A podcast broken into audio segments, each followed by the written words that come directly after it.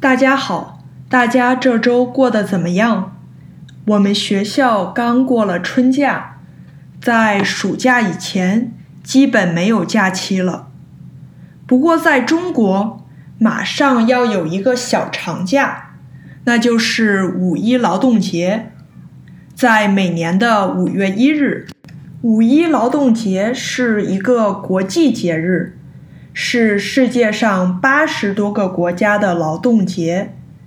国际劳动节起源于一八八六年的美国，是为了纪念当时美国各地的工人为了要求八小时工作日举行的罢工运动。劳动节翻译过来就是 Labor Day。作为起源地，美国也有自己的劳动节。美国的劳动节是每年九月的第一个星期一，每年的日期不一样。因为是星期一，所以就有劳动节长周末。相比之下，中国的劳动节每年的日期是一样的，都是五月一日。我小的时候，五一假期比现在长，有一个星期。现在只有五天了，而且还要放假调休。那你可能就问了：放假就放假，怎么还有调休？调就是调整，休就是休假休息，调休就是调整你休息的日期。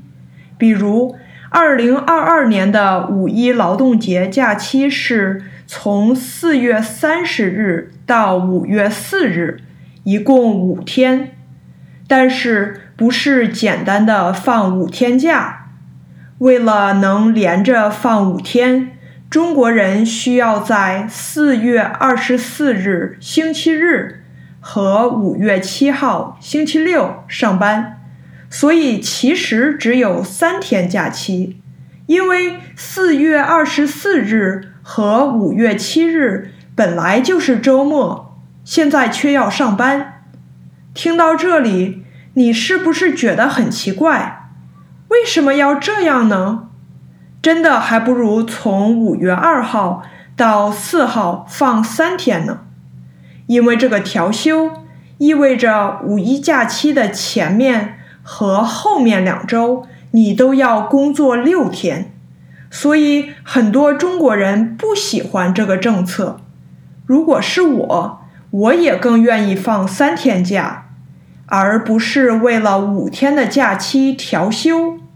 现在在中国的很多长假都要调休。中国最长的两个假期，春节和国庆节，虽然都是七天的假期。但是跟劳动节一样，都需要在前后两周上六天班。那关于中国劳动节和调休，就跟大家聊到这里。对于过五一劳动节的朋友，祝你们节日快乐！希望大家下周一切顺利。